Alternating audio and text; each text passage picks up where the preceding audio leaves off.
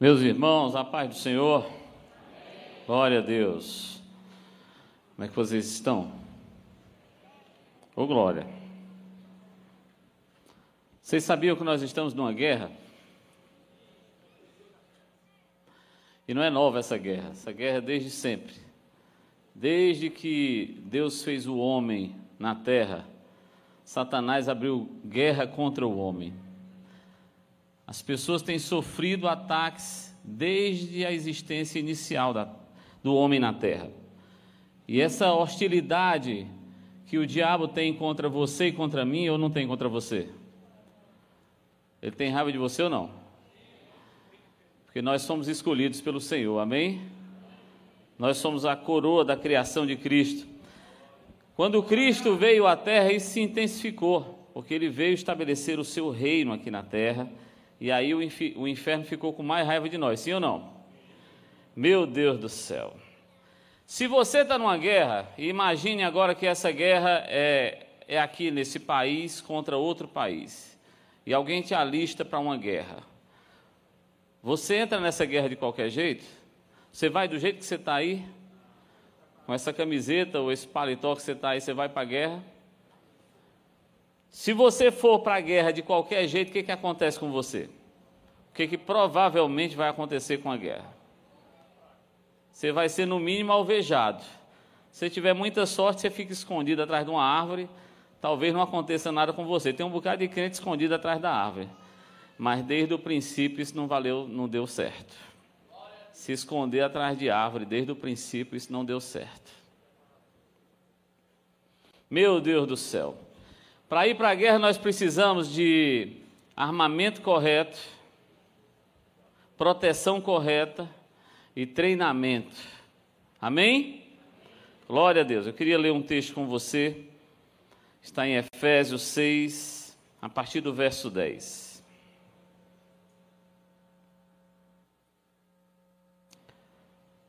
Efésios capítulo 6, a partir do verso 10.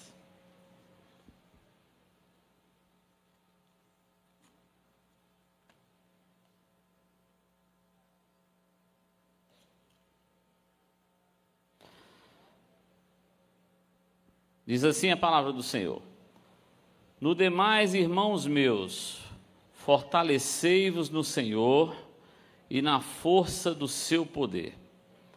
Revesti-vos de toda a armadura de Deus, para que possais estar firmes contra as astutas ciladas do diabo. Porque não temos que lutar contra a carne e o sangue, mas sim contra os principados contra as potestades, contra os príncipes das trevas deste século, contra as hostes espirituais da maldade nos lugares celestiais. Portanto, tomai toda a armadura de Deus, para que possais resistir no dia mau, e havendo feito tudo, ficar firmes. Estai, pois, firmes, tendo cingidos os vossos lombos com a verdade e vestida a couraça da justiça, e calçados os pés na preparação do evangelho da paz, tomando sobretudo o escudo da fé, com o qual podereis apagar todos os dardos inflamados do inimigo. Também tomai também o capacete da salvação e a espada do espírito, que é a palavra de Deus orando em todo o tempo, com toda a oração e súplica no Espírito, e vigiando nisto com toda a perseverança e súplica por todos os santos.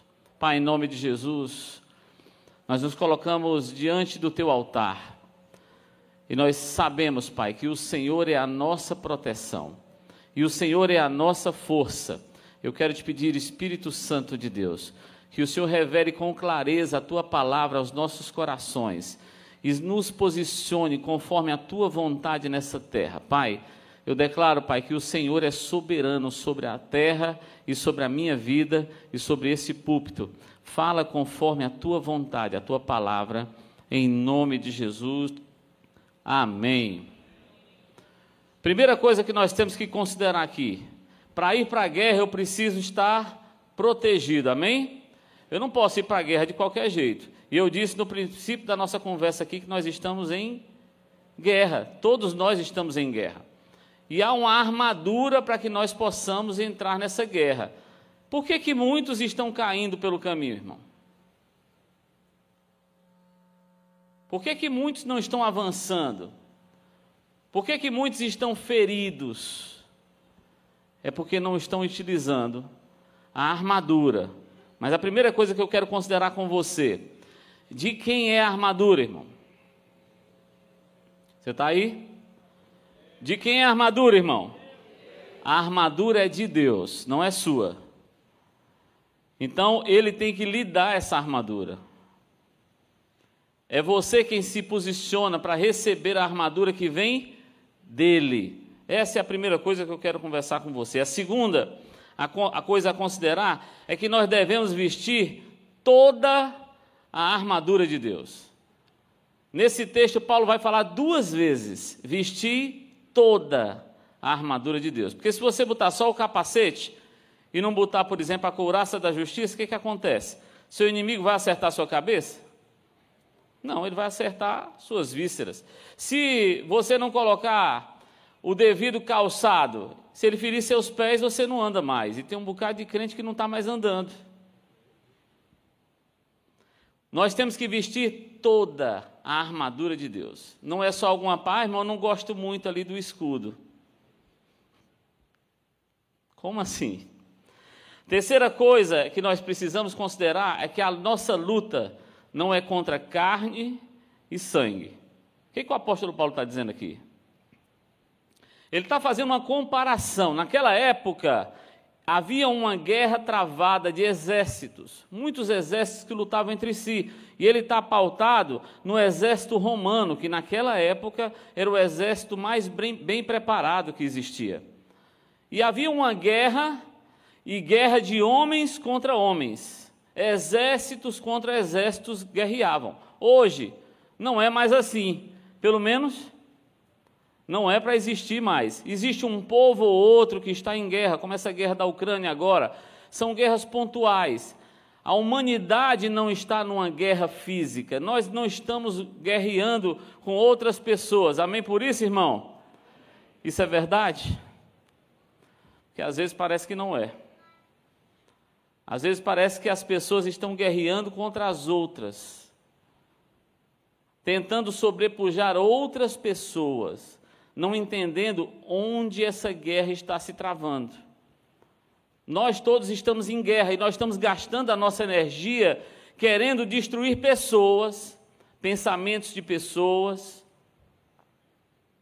Pessoas que querem nos ajudar e nós achamos que essas pessoas não querem nos ajudar e nós queremos ferir as pessoas e não entendemos onde essa guerra está se travando.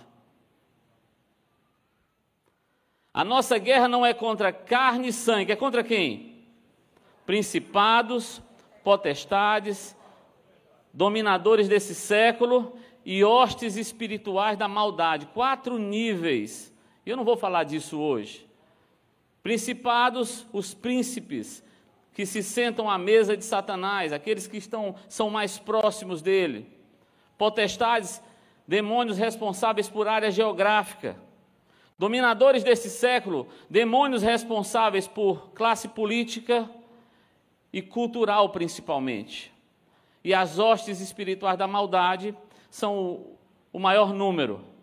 São aqueles demônios que possuem, aqueles demônios que estão nas feitiçarias e que estão com influência mais direta com as pessoas. A nossa guerra é nesse nível. Você entende isso, irmão? Talvez você esteja entendendo isso com a sua mente, mas eu preciso que você entenda isso com o seu coração. A nossa guerra não é contra pessoas. A sua guerra não é contra o seu patrão. E nem contra o seu chefe. E nem é com a sua mãe e com o seu pai. E nem é com o seu marido e com a sua esposa. E nem é com os seus filhos. A nossa guerra é no reino espiritual, é no mundo espiritual, é noutra esfera, irmãos. Nós só vencemos aí. Eu tenho mil testemunhos para contar nessa área. de pessoas querendo fazer mal a mim, e ao invés de eu refutar essas pessoas, eu ia guerrear onde, irmão? Com o joelho no chão. Eu ia guerrear e pedir a Deus que vencesse essa guerra espiritual por mim, porque o meu poder é muito pouco. A minha força é muito pequena.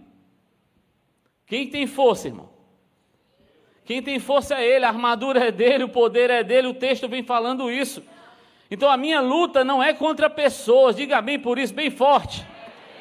A minha luta é contra Satanás e seus demônios.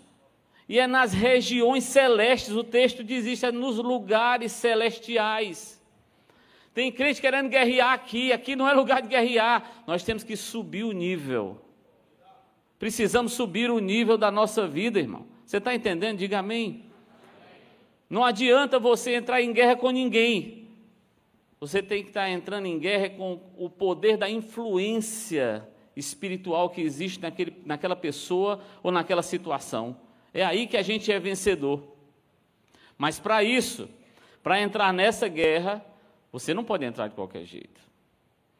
E aí vem os itens da armadura. Ele começa dizendo: cingir os lombos com a verdade. Há uma semelhança aqui do cingir os lombos com aquela pregação do pastor Iquias aqui no dia 11 de abril, ele pregou para nós no culto ensino, Lucas 12, 35. Você lembra disso? Que cingir aqui tinha o sentido de facilitar com que a, a, houvesse mobilidade. Era o, o tecido do, do, do, vestido, né, da veste dos servos, eram colocada e amarrada no cinto. Aqui, cingir tem o mesmo sentido, o sentido de proteção. Porque os cintos de hoje, não são como os cintos daquela época. Aquela época, eu não sei se vai ter imagem para isso. Conseguiu aí a imagem. Olha como era o cinto daquela época. O cinto de guerra era para proteger os lombos, cingidos os lombos com a verdade. E os lombos, muitos pensam que os lombos são as costas. Mas na verdade, os lombos são as partes reprodutoras de vida. E esse cinto aí tinha essa característica exatamente para evitar que houvesse qualquer tipo de aleijamento nessa área e não pudesse aquele homem ter mais filhos. Então começa a fazer sentido para mim. Já que a minha guerra não é física, ela é espiritual, eu tenho que proteger as minhas gerações. Os meus filhos têm que estar em proteção. Faz sentido isso, irmãos? Tem gente que está preocupado com todo tipo de guerra, mas não está preocupado com a próxima geração, com os seus filhos. Tem gente querendo ganhar o mundo e perdendo seus filhos na sala da sua casa, com um pedacinho qualquer de tecnologia na mão, perdendo filhos. A verdade tem que estar cingida nos meus lombos. O que, é que o Paulo estava dizendo? Para você vencer essa guerra com os romanos aí, tem que estar com esse cinto. Mas para vencer a guerra espiritual, você tem que estar cingido com a verdade. A verdade é que vai proteger as suas gerações, vai proteger isso, vai te dar mobilidade, porque quando a minha casa está bem, eu consigo guerrear, sim ou não? Mas quando a minha casa está ruim, irmão, quando tenho um filho doente ou um filho desviado, será que nós conseguimos nos reger da mesma forma, irmão? Então, a primeira coisa que nós temos que colocar dentro da nossa casa, irmãos, é a verdade como um aspecto de geração, mas não é qualquer verdade, não é a sua verdade. Tem muita gente trabalhando com a sua própria verdade. Essa é a minha verdade. Não é essa verdade que a Bíblia fala. De que verdade a Bíblia está falando, irmão? João 14, 6. Jesus disse: Eu sou o caminho, a verdade e a vida. E no capítulo 8 ele ainda vai dizer assim: Conhecereis a verdade e a verdade vos libertará. É essa verdade que tem que estar nas minhas gerações, irmão. na minha vida, passando para gerações. Amém? Eu queria que você fizesse a você mesmo algumas perguntas. Fecha teu olho um minutinho aí. Pergunte-se a si mesmo: eu tenho andado com a verdade? Tenho tratado as pessoas ao meu redor com a verdade?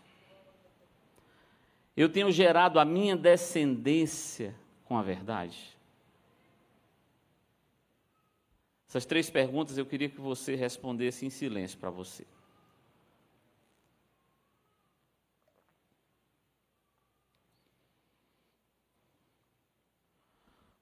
Segundo aspecto, o segundo item dessa armadura é a couraça da justiça. A couraça da justiça, ela, ela recobria todo o abdômen do homem. Olha só. Olha essa couraça aí. Essa couraça era um modelo que era utilizado na época e principalmente nos tempos posteriores era usada essa couraça. A couraça que protegia as vísceras dos homens. Contra o quê? Contra flechas. Você imagina, uma flecha batendo aí, ela vai o quê? Resvalar provavelmente.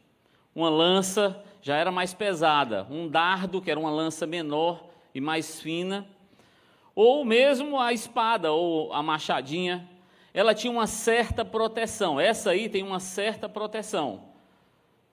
E, claro, ela não podia ter nenhuma rachadurinha, nenhuma brechinha. Porque se tivesse uma brechinha qualquer, a força da lança, ou da flecha ou do dardo entrava e fazia um estrago, sim ou não? faz um estrago, porque se pegasse nas vísceras ali, ou mesmo no coração, o que, que ia acontecer? Provavelmente aquela pessoa ia sangrar e ia morrer. Naquela época a medicina não era tão evoluída como é hoje, né? Mas deveria resvalar. Mas a nossa luta não é contra carne e sangue, irmão. Então, que couraça é que Paulo está dizendo para eu, eu usar? É a couraça da justiça. Essa couraça da justiça, ela também vai proteger as minhas vísceras. Como assim, irmão? Claro. Como é que eu estou digerindo o Evangelho? Como é que ele está entrando?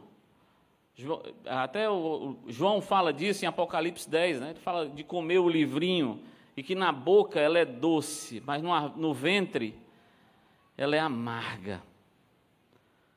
Como é que o Evangelho está sendo digerido na sua vida? Você tem só usado o Evangelho igual a bombom? Só para deixar sua boquinha doce? Ou será que ele tem sido digerido, vivido por você? Que tipo de couraça você está usando? Ou será que você está usando a couraça? A couraça, ela evita que as suas vísceras sejam dilaceradas, mas especialmente ela quer proteger um órgão. Que órgão é esse? O coração. O coração é confundido quando a gente fala de coração. Oi, meu coração. Isso é confundido até, né? O coração é órgão. Nessa batalha aí, o objetivo era proteger o órgão. Mas a nossa luta não é contra carne e sangue. O nosso objetivo é proteger a nossa alma. A Bíblia vai falar em Provérbios, como é que ela diz lá? Guarda o teu coração, porque dele procedem as saídas da vida. Provérbios 4 e 23 vai falar sobre guardar o coração. Meu Deus, nós temos um caso de um rei, irmão, no Velho Testamento, o rei Acabe. O rei Acabe, a Bíblia diz que ele foi morto, porque um flecheiro lançou uma flecha e essa flecha entrou numa brecha que existia na sua couraça. E pegou aquela flecha lá, e ele saiu da guerra, daquela batalha e morreu ao lado. Isso aconteceu com Acabe porque Acabe não tinha couraça da justiça. Aliás, ele tinha era um recobrimento de impiedade. Ele tinha impiedade para todo lado. Mas a justiça protege o meu coração. É a justiça de quem, irmãos? De Deus. Buscai primeiro o seu reino e a sua justiça. A justiça de Deus protege a minha vida, protege a minha casa, irmão. Protege o meu coração. A Bíblia diz assim: sobre tudo que deve guardar. Ou seja, guarde tudo, mas especialmente guarde o seu coração. Como é que está teu coração, irmão? E obviamente que eu não estou falando do órgão que está batendo no seu peito. Porque você terá um coração mesmo depois que esse órgão parar. Eu estou falando da sua alma. Como é que está a sua alma, irmão? Eu queria que você fizesse a você mesmo três perguntas. Você quer fechar o olho de novo? Olho de novo? Pergunte-se a si mesmo: eu tenho guardado meu coração? Eu tenho liberado perdão? Eu tenho pedido perdão àquele a quem eu feri? Pense um pouco sobre isso.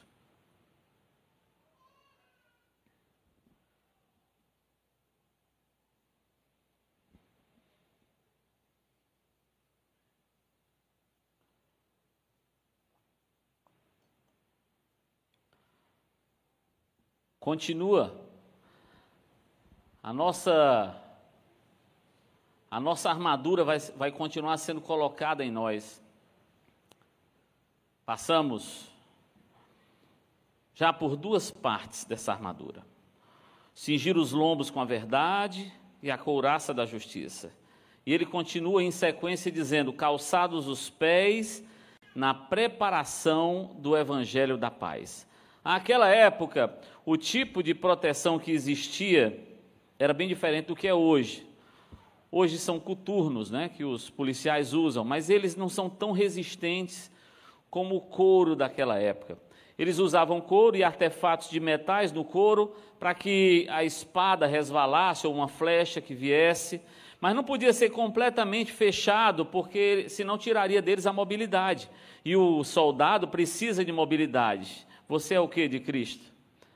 Você é soldado, você precisa de mobilidade. Você precisa sair de perto, ir para cima, recuar quando, quando for o tempo de recuar. Mas essa preparação do evangelho da paz é que agora é o nosso calçado. Aquela época era assim que a gente usava para ir para a guerra, que eles usavam para ir para a guerra, mas nós temos outra guerra, a nossa guerra é espiritual. A nossa guerra é a preparação do evangelho da paz. Olha o que, que a Bíblia vai falar sobre isso, irmãos. Isaías 52 e 7, ela diz assim: ó, quão formosos são sobre os montes os pés do que anuncia as boas novas, que faz ouvir a paz, do que anuncia o bem, que faz ouvir a salvação, do que diz a Sião: o teu Deus reina. O evangelho, ele tem que estar conosco para onde formos. Os pés representam a mobilidade de para onde nós vamos andar. Será que nós temos levado o evangelho para todo lugar que vamos, irmãos? O evangelho está na nossa cara? Ele está estampado em nós? Ou a gente usa o evangelho só quando for conveniente? Será que você tem sido assim um crente 007? Infiltrado assim? Missão impossível? Que ninguém sabe que você é crente no seu trabalho? Hum? Isso já aconteceu com. No meu trabalho tinha um, um guardinha lá, que ele era crente. Eu trabalhava com ele há 15 anos, mas eu não sabia que ele era crente. Nem eu, nem ninguém. Aí um dia, estava só nós dois assim, ele chegou assim, ei soldado. Aí eu digo, soldado? Essa linguagem aí eu conheço. Soldado? Como assim soldado? Ah, irmão, é, eu sou crente. Irmão, tu é crente? Sou de onde? Da Assembleia de Deus fulano de tal, não sei aonde. E, rapaz, esse tempo todo a gente trabalha junto e eu não sabia que tu era crente. Que arrumação é essa? Não, bicho, irmão, porque eu estou aqui, mas. Porque eu estou infiltrado. Aí vai. Infiltrado? Tem esse negócio no Evangelho, infiltrado, irmão. Aí na época eu não era tão polido como eu sou hoje, né, pastor? Eu sou muito polido hoje. Mas na época eu vinha e disse, pô, vou fazer uma vergonha esse caba. Aí o corredor da minha empresa era bem grande, assim, ele estava lá na ponta lá do corredor, não, no meio do corredor, e o presidente da minha empresa vinha lá na ponta. Aí eu dei com a mão, presidente, bom dia, tudo bem? Ele disse, bom dia, tudo bem? Aí eu vi o irmãozinho, ó, ô irmão, a paz do Senhor! Rapaz, tivesse um buraco, ele tinha, uma cacimba, ele tinha pulado dentro. Com vergonha. Por que, irmão, que ele estava com vergonha?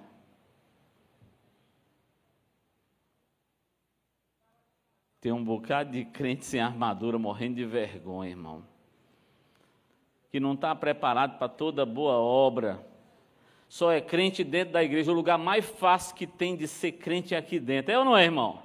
Aqui é bom demais. A gente se levanta, cumprimenta todo mundo, dá uma palavra, beija. Se alguém pisar no teu pé, você pede perdão para aquele que pisou no teu pé. Aqui na igreja é tudo diferente, irmão. Difícil é onde? Depois que dobra aquela esquininha ali, ó.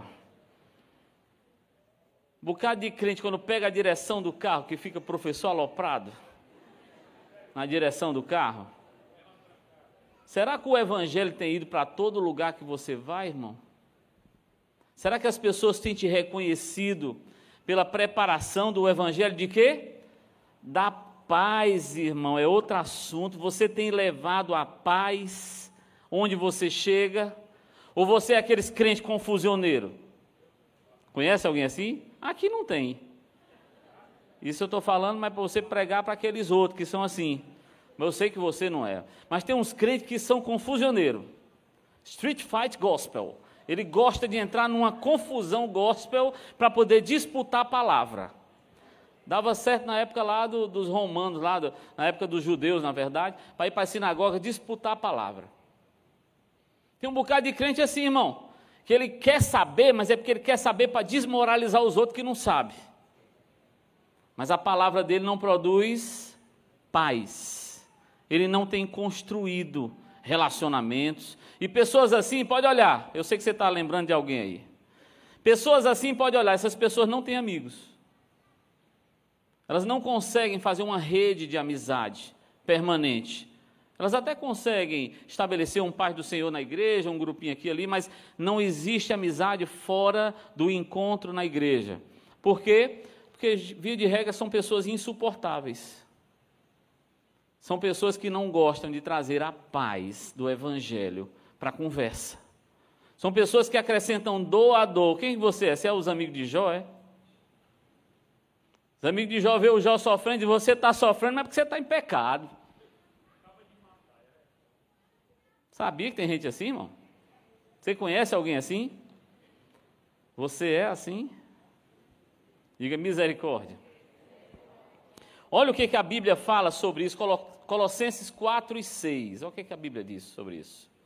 A vossa palavra seja sempre agradável temperada com sal, para que saibas como vos convém responder a cada um.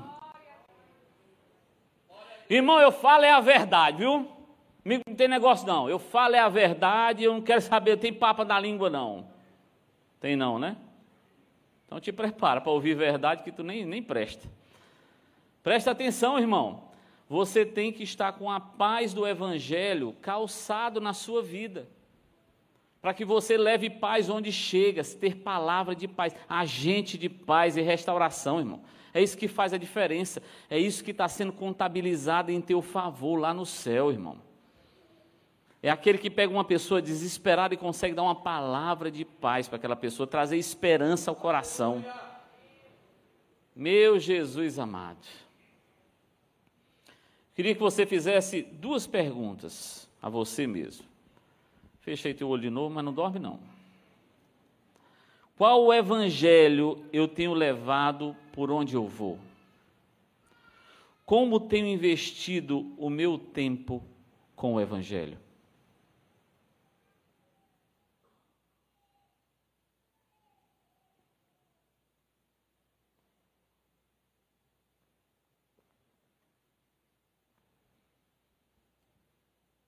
A armadura evolui e Paulo agora vai falar do escudo da fé. O escudo tinha uma, uma função óbvia. Nós que assistimos televisão, assistimos Capitão América. Aquele escudo ali, meu amigo, velho, é indestrutível, não é aquele escudo. O escudinho redondo, né? É bem diferente daquela época. Paulo não estava pensando no Capitão América. Ele estava lembrando desse tipo, ou parecido com esse tipo de escudo que tinha na época. Esse escudo era usado, obviamente, por fora de todo, tudo que estava, toda a indumentária que estava sobre a sua, sobre a sua veste, ele estava por fora. Geralmente no seu braço esquerdo, se a pessoa fosse destra, a espada estava no direito e a esquerda, na esquerda aqui estava o escudo, instrumento de defesa. Mas também às vezes era usado para atacar. O escudo ele servia para nos livrar de problemas de longe, ele tinha uma mobilidade. Vou já chegar no capacete, mas como o capacete tinha que ter uma certa abertura, o escudo servia para que, vi, quando viesse flecha, ou dardo, ou lança, ou a espada mesmo, o escudo livrasse os olhos, né? Eu fiz agora, parecia a Mulher Maravilha, né? Que fazia com um bracelete, mas não é isso não. O escudo está aqui no meu braço, esse escudo aí. Esse escudo, ele nos livra de problemas externos, irmãos. Ou seja, problemas que não estão perto de nós. A Bíblia diz que ao nosso redor estão quem? Você está aí? Ao nosso redor estão quem? Os anjos. E ao nosso derredor? Satanás que brama como um leão, porque ele é imitador, né? Ele quer imitar o leão. Ele brama como um leão. E ele está ao derredor. Se você for um crente fiel, ele não consegue tocar em você. O que, que ele faz? Ele vai de longe.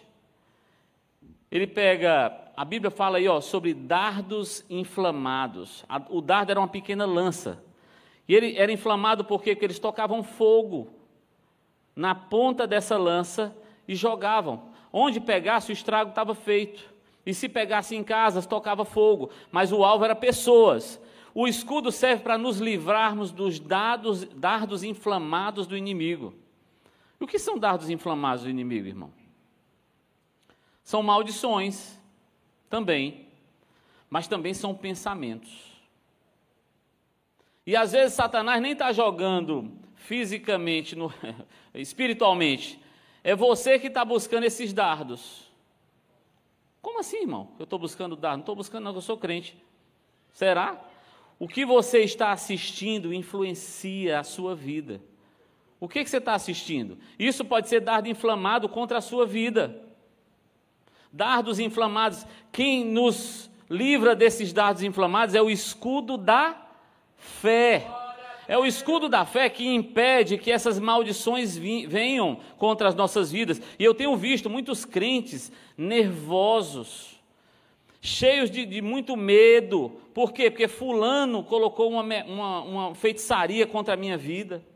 Irmão, eu soube ali numa oração que um grupo ali colocou lá, um, fez uma encruzilhada contra a minha vida. Irmão, isso tem sentido, irmão? Se você tiver vestido com a armadura de Deus, Aleluia. o que é que pega contra você, irmão? Eu estou demonstrando aqui na tela todo o tempo a armadura da época, mas a armadura de Deus ela é intransponível. Quando eu estou vestido da armadura de Deus, nada pode pegar em mim.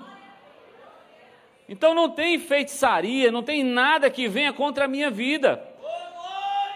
Irmão, mas fulano te odeia muito, pode pegar a fila. Pega a fila, pega aí a senha, se senta para não ficar muito Ué, o inferno todo me odeia. Eu recebi uma palavra uma vez, uma pessoa me disse assim: Olha, Deus me visitou e o meu Deus me disse que te odeia. Digo, Deus nenhum pode me amar, só o Deus Criador do céu e da terra. Ele que me chamou e me comissionou, esse aí me ama.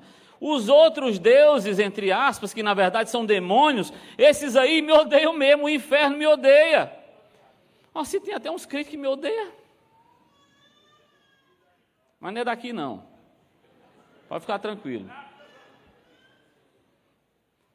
Diga misericórdia. O escudo da fé, eu tenho que andar com ele em que tempo, irmão? Quando?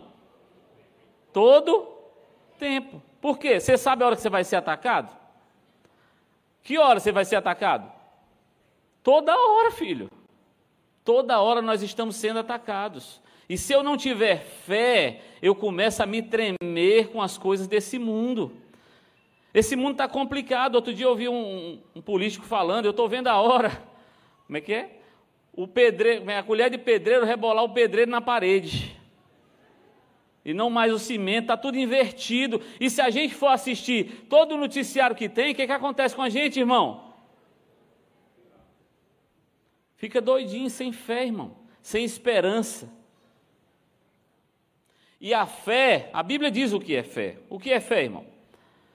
É o firme fundamento das coisas que se esperam e a certeza das coisas que não vemos. Meu Deus. A eternidade, ela não é vista por mim e por você, mas eu tenho certeza da eternidade. O que é isso? É fé. E isso providencia para mim um escudo poderoso, irmãos. O escudo poderoso é a minha fé, porque eu tenho certeza que eu vou para a eternidade. Na verdade, eu já sou membro da eternidade. Eu ainda estou aqui, mas eu já sou membro da eternidade. A minha vida eterna já começou no dia que eu aceitei a Jesus. E eu vou viver para sempre com Ele. A certeza da eternidade não deixa eu me engoldar com as coisas desse mundo. Olha para mim, irmão, faz sentido isso? A certeza da eternidade não deixa eu me engoldar com as coisas desse mundo eu coloquei a eternidade como uma balança. Tudo que eu vou fazer, eu penso assim: isso aqui é eterno ou é passageiro? Tem coisas que são passageiras que eu tenho que dar uma certa valia a elas.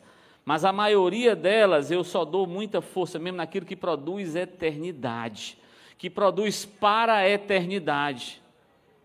Isso é uma certeza que vai trazer o escudo da fé para as nossas vidas. Deus chama à existência as coisas que são, que não são, como se já fossem. Isso é fé. Romanos 4,17 vai falar sobre isso. Nós temos que viver pela fé. Viver com o escudo da fé, nos defendendo o tempo todo. Mas como é que a fé é gerada no meu coração e no seu, irmão? Tem três formas de gerar fé. Primeira, a palavra. Segundo, Está fraco o negócio, né? São três fundamentos, três disciplinas espirituais: palavra de Deus, jejum e oração. Agora facilitou o terceiro, né? São os três elementos que produzem fé no meu coração. Eu tenho que estar mergulhados nos fundamentos da fé, mergulhado nas disciplinas espirituais. Quem já orou hoje aqui? Cuidado. Eu não estou falando do culto, não, estou falando de antes, viu? Que nós oramos aqui várias vezes no culto. Quem leu a palavra de Deus hoje? Diminuiu mais. E aí, jejuando, eu não vou perguntar hoje, não. Mas tinha um, um instrumento poderoso, irmão, naquela época, que era emparelhar os escudos da fé. Tem outra imagem aí? Olha aí, ó. Quando os crentes se juntam com os seus escudos, olha o que, que acontece, irmão. Olha, olha o que, que acontece quando os crentes falam a mesma língua, têm o mesmo pensamento e decidem aquela oração que Jesus fez lá em João 17: que eles sejam um, como eu e tu somos um. Eles serão reconhecidos pelo amor que têm um pelos outros, reconhecerão que eles são meus discípulos. Olha o poder, meu Deus, meus irmãos, de estarmos juntos com a nossa fé, ó intransponíveis quase. Era uma estratégia daquela época. Será que hoje nós estamos fazendo assim, irmão? Será que nós estamos nos juntando com os irmãos para agregar proteção divina na nossa vida? O que está acontecendo na mesa da sua casa, hein, irmão? Aliás, você tem recebido alguém na mesa da sua casa? Você tem convidado os irmãos para se sentar com você e servir Jesus para eles? Emparelhar o escudo da fé nos faz mais fortes, porque nós ficamos intransponíveis. Olha, o escudo só protege o que está pela frente. Eu estou atrás, eu estou desguarnecido. Mas se chega o meu irmão e se coloca atrás de mim com o escudo virado para lá, eu estou com os lados ainda, mas se chega dois irmãos e coloca um do lado do outro, nós estamos protegidos, nós quatro. A minha área de proteção protege o que está atrás, do lado do outro. Faz sentido, irmão? Então o que, é que nós podemos fazer, irmãos? Nós precisamos usar o escudo e nos associar com outras pessoas. Quanto menor a nossa fé, menor a nossa proteção. Então eu tenho que aumentar o escudo da fé. Como é que eu aumento o escudo da fé? Orando, jejuando e lendo a palavra todo santo dia e me associando com outros que façam o mesmo, para que nós possamos usar, andar nesse mundo protegidos de toda a investida de Satanás. Emparelhar os escudos é importante. Pergunte para si mesmo agora. Feche seu olhinho de novo. Como está a minha fé? Eu tenho praticado as disciplinas espirituais diariamente? Eu tenho me defendido por meio do escudo da fé ou tenho utilizado os rudimentos deste mundo, como a ciência e a cultura, para as minhas defesas?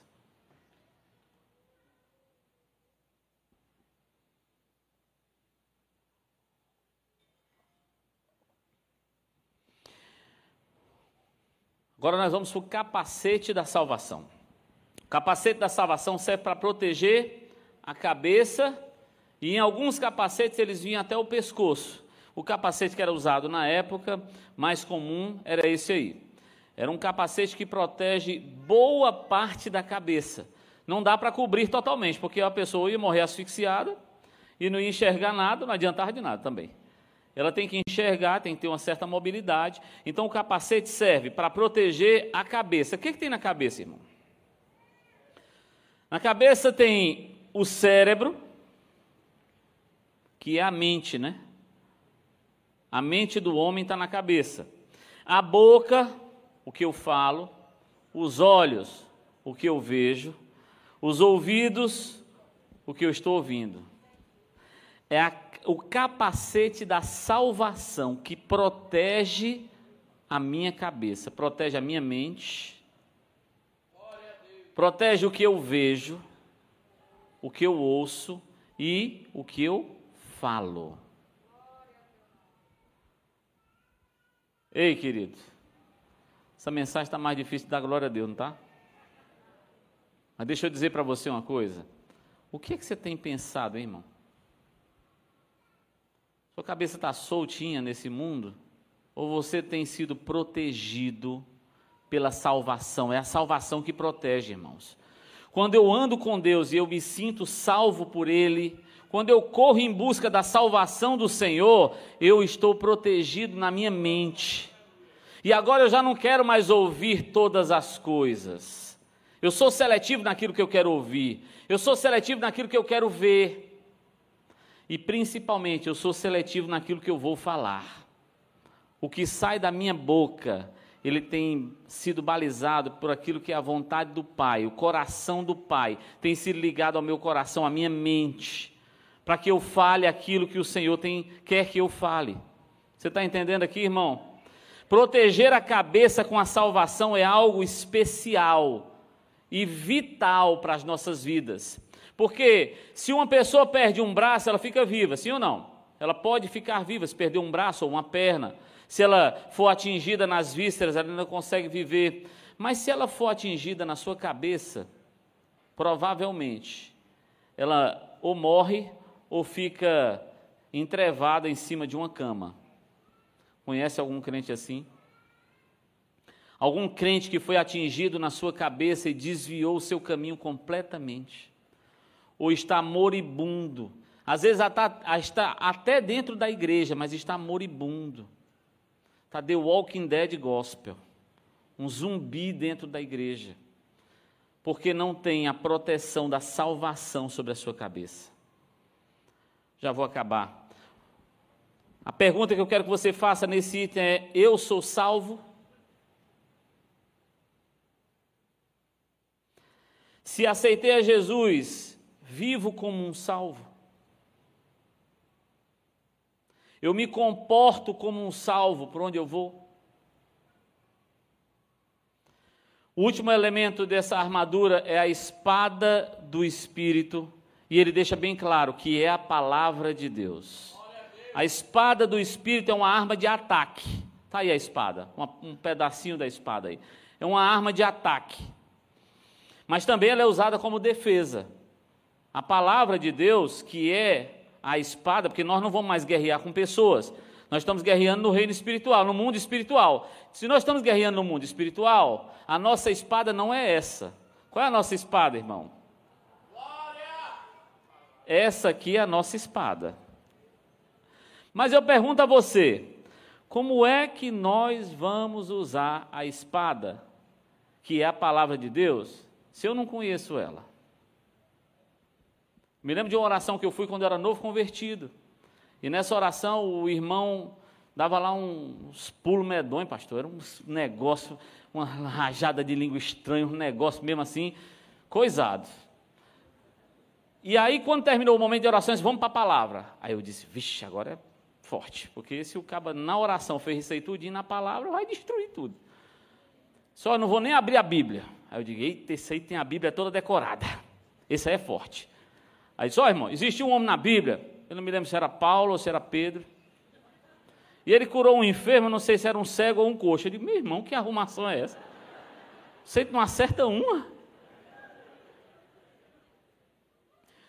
Terminou essa oração, três meses depois eu vim andando lá na cidade de Aquiraz a pé, quando eu olhei para um bar que tinha assim, o irmão estava sentado, com uma latinha de cerveja e um cigarro na boca. Eu não aguentei e fui lá, né? Irmão, eu era novo convertido, era meio valente.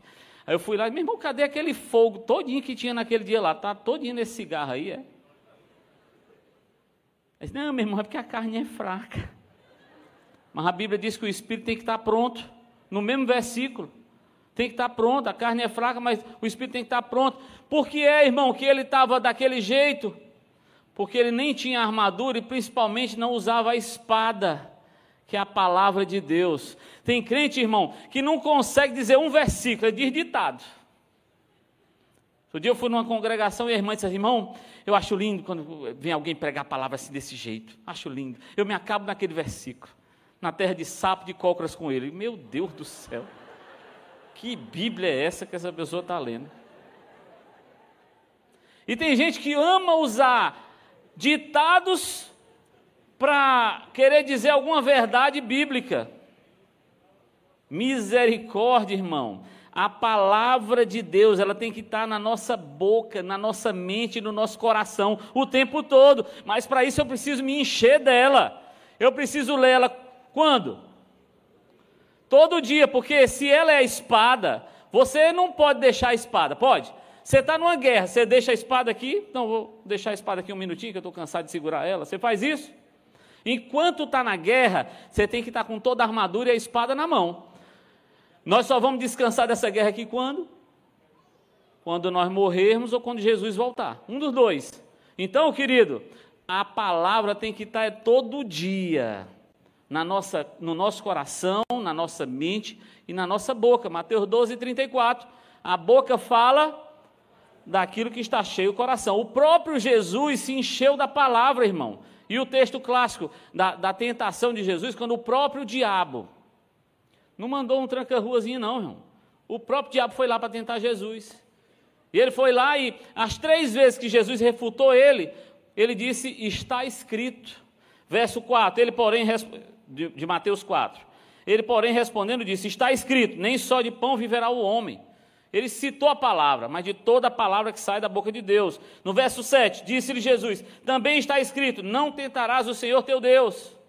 No verso 10, então disse Jesus: Vai-te, Satanás, porque está escrito: Ao Senhor teu Deus adorareis e só a Ele servirás. Deixa eu dizer para você, querido, a gente tem que deixar de usar o eu acho para o estar escrito. Irmão, eu acho que é assim, eu não estou preocupado com o que você acha, eu estou preocupado com o que a Bíblia diz. Irmão, mas eu, eu, eu, estudei e eu fui ver que o Jonas não podia ter sido engolido pela baleia, porque o cachalote não sei o quê. Meu irmão, se a Bíblia diz que o Jonas engoliu a baleia, eu acreditava, quanto mais a baleia engoliu o Jonas. É o estar escrito que é importante, amém, irmão? Mas eu só posso saber o que está escrito se eu ler. Mas os crentes daqui lêem, eu estou dizendo é para você dizer para os outros.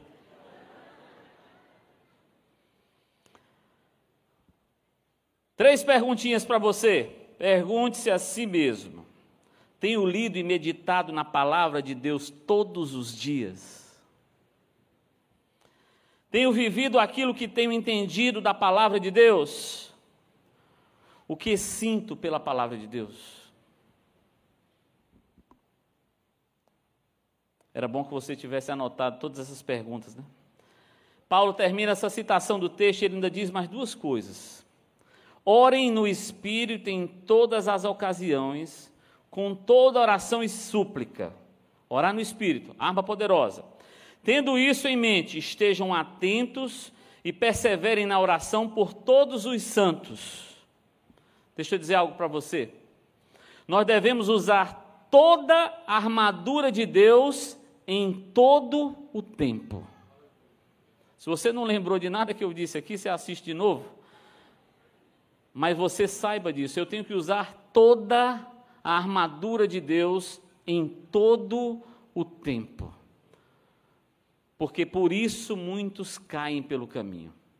Muitos ficam aleijados, coxos, cegos e ficam loucos espirituais, porque não usam a armadura de Deus toda em todo o tempo.